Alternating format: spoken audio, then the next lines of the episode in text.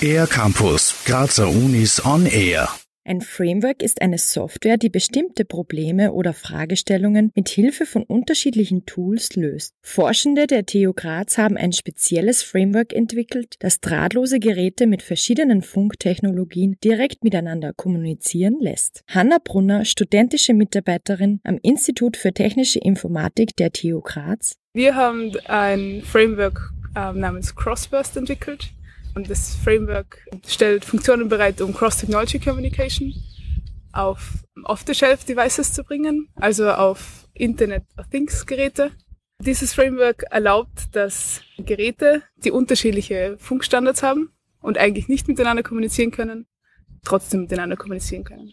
Die Forscherinnen und Forscher haben sich auf die drei gängigsten Funktechnologien spezialisiert, nämlich Wi-Fi, Bluetooth und Zigbee. Da alle auf der gleichen Frequenz arbeiten, kann das zu Störungen führen, die aber mit dem neuen Framework behoben werden können. Was den Unterschied zu bereits existierenden Systemen ausmacht, erzählt Hanna Brunner. Ja, das Besondere an dieser Entwicklung ist, dass es eben einerseits ähm, die Kommunikation zwischen den unterschiedlichen Funkstandards ermöglicht, und zwar in alle Richtungen.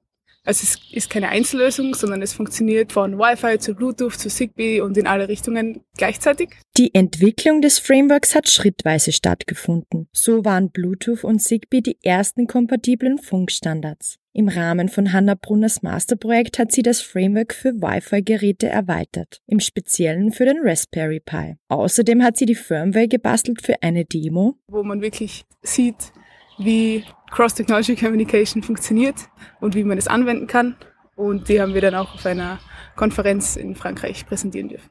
Im Februar haben die Forscherinnen und Forscher die Demo auf der International Conference on Embedded Wireless Systems and Networks in Lyon vorgestellt und damit den Best Demo Award gewonnen. Weitere Projekte sind schon geplant, so Hanna Brunner.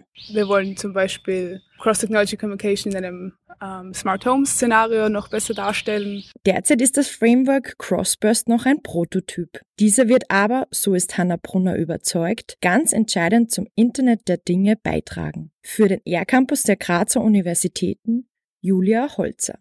Mehr über die Grazer Universitäten auf ercampus-graz.at